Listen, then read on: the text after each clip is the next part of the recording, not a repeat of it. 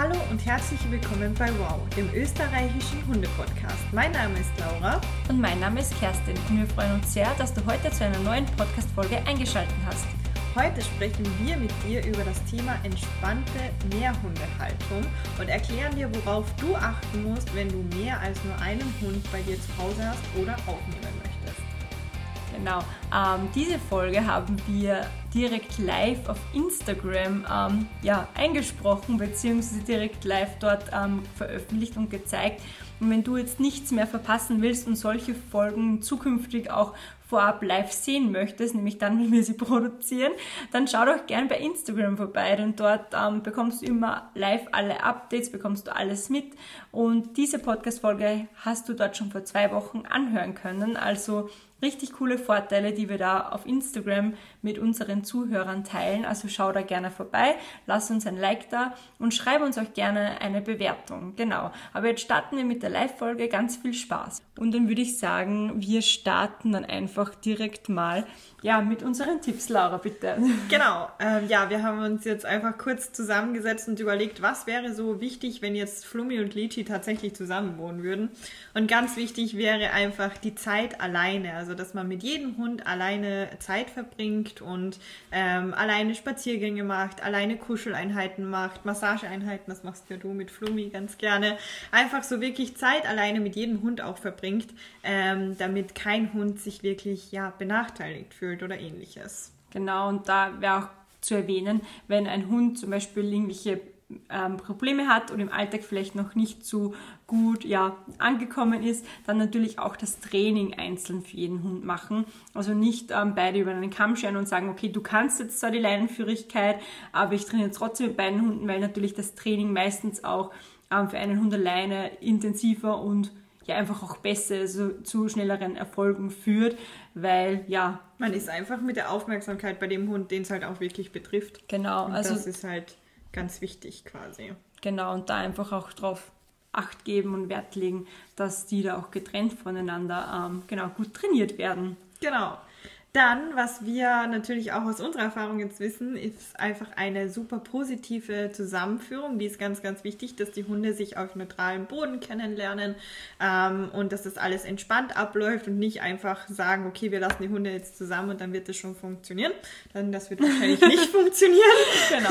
Also wir waren auch zum Beispiel auch erstmal entspannt ähm, spazieren und ähm, dann erst haben wir die Hunde wirklich freilaufen lassen, sozusagen, ja. Genau. Und wenn ihr natürlich, bei uns ist ja jetzt ähm, nur eine private oder Freizeitzusammenführung, wenn ihr aber wirklich einen neuen Hund ähm, ein neues Rudelmitglied euch halt nach Hause holt, dann natürlich auch darauf acht geben, dass die Zusammenführung positiv ist und beide, von beiden positiv verknüpft wird. Also da wirklich drauf schauen.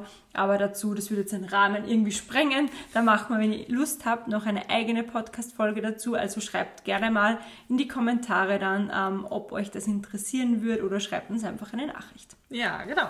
Ähm, der nächste Tipp, den wir haben, der hat tatsächlich mit Futter zu tun. Möchtest du darauf eingehen? Ja, genau. Also wichtig ist es einfach, dass ihr ähm, jeden Hund halt die, das Futter oder eine Futterstation mehr oder weniger auch alleine ermöglicht, dass vielleicht sogar jeder Hund seinen eigenen Napf hat. Das kommt natürlich darauf an, wie sich die Hunde untereinander verstehen oder wie euer Hund da generell so drauf ist. Aber auf jeden Fall, dass einfach keine keine Eifersucht entsteht. Das ist auch das Gleiche bei Streicheleinheiten, dass ihr einfach beide Hunde gleichwertig behandelt und jetzt nicht ähm, den einen Hund bevorzugt, weil der süß ist oder weil es der Welpe ist, dass der dann, ja, der ist so süß und da, ähm, ich beschäftige mich jetzt nur noch mit Welpen und der andere Hund ist eh egal, der war jetzt eh fünf Jahre da oder so. Also da wirklich schauen, dass keiner benachteiligt wird. Genau. Was auch ganz wichtig ist, einfach ist, ist, dass die Hunde eigene Plätze haben, also Rückzugsorte quasi. Und wenn ihr jetzt zum Beispiel eine Box für den einen Hund habt, dann ist es ganz wichtig, dass der andere Hund auch eine eigene Box hat. Also dass die Hunde sich das jetzt nicht unbedingt teilen müssen. Wenn sie das natürlich wollen, können sie das ja gerne machen. Aber eigene und genügend Plätze, also Rückzugsorte, sind ganz, ganz wichtig im, in einem Mehrhundehaushalt.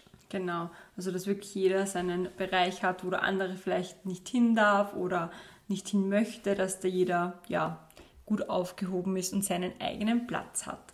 Genau, und zum Schluss ähm, Vielleicht noch ein ganz wichtiger Punkt zwischendurch, wenn ihr jetzt einen Hund zu Hause habt und überlegt, ob ihr euch einen Welpen holen sollt.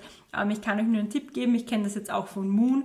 Ähm, die jungen Hunde kopieren die älteren Hunde halt total. Also das ist auch, glaube ich, egal, also rasseunabhängig. Einfach bitte darauf schauen, dass euer alter Hund ähm, oder älterer Hund einfach gewisse Sachen gut kann, weil ihr könnt euch sicher sein, dass der Welpe das dann kopieren wird oder zumindest versucht, das Verhalten nachzumachen.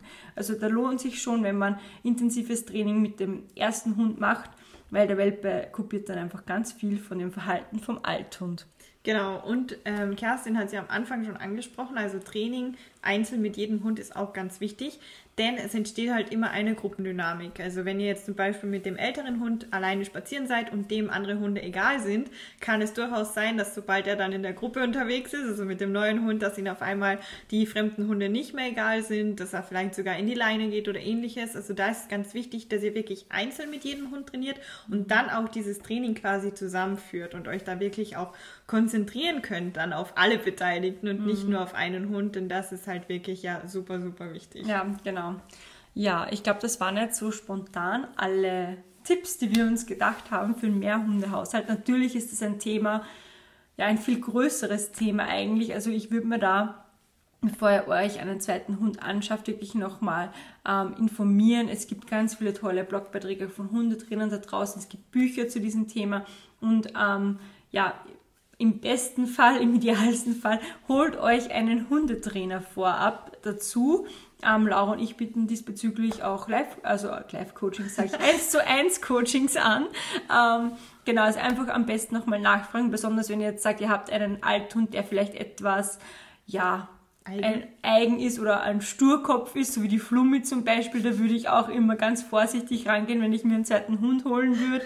Also einfach auf die Bedürfnisse eures Hundes eingehen und wirklich nach Hilfe ähm, Ausschau halten, bevor es dann mit der Zusammenführung schief geht, zum Beispiel eine negative Zusammenführung ist. Da kann es halt dann auch ganz schnell passieren, dass der alte Hund sich sofort denkt, ah, was ist denn das für einer oder so. Also da einfach immer schauen, dass beide Hunde das positiv verknüpfen. Genau. Genau. Das war nun die Podcast-Folge, die wir eigentlich ja schon äh, live über Instagram aufgenommen haben. Ähm, wir würden uns riesig freuen, wenn ihr uns eine Bewertung hinterlässt. Und zwar in iTunes heißt ja jetzt Apple Podcast. Also wir freuen uns, wenn ihr dort eine Bewertung ähm, hinterlässt und uns einfach auch erzählt, ob ihr einen Mehrhundehaushalt habt oder ob ihr das irgendwie geplant habt oder ähnliches. Und ähm, ja, das war's eigentlich. Wir wünschen dir einen entspannten Alltag mit deinem Hund. Deine Kerstin und deine Laura.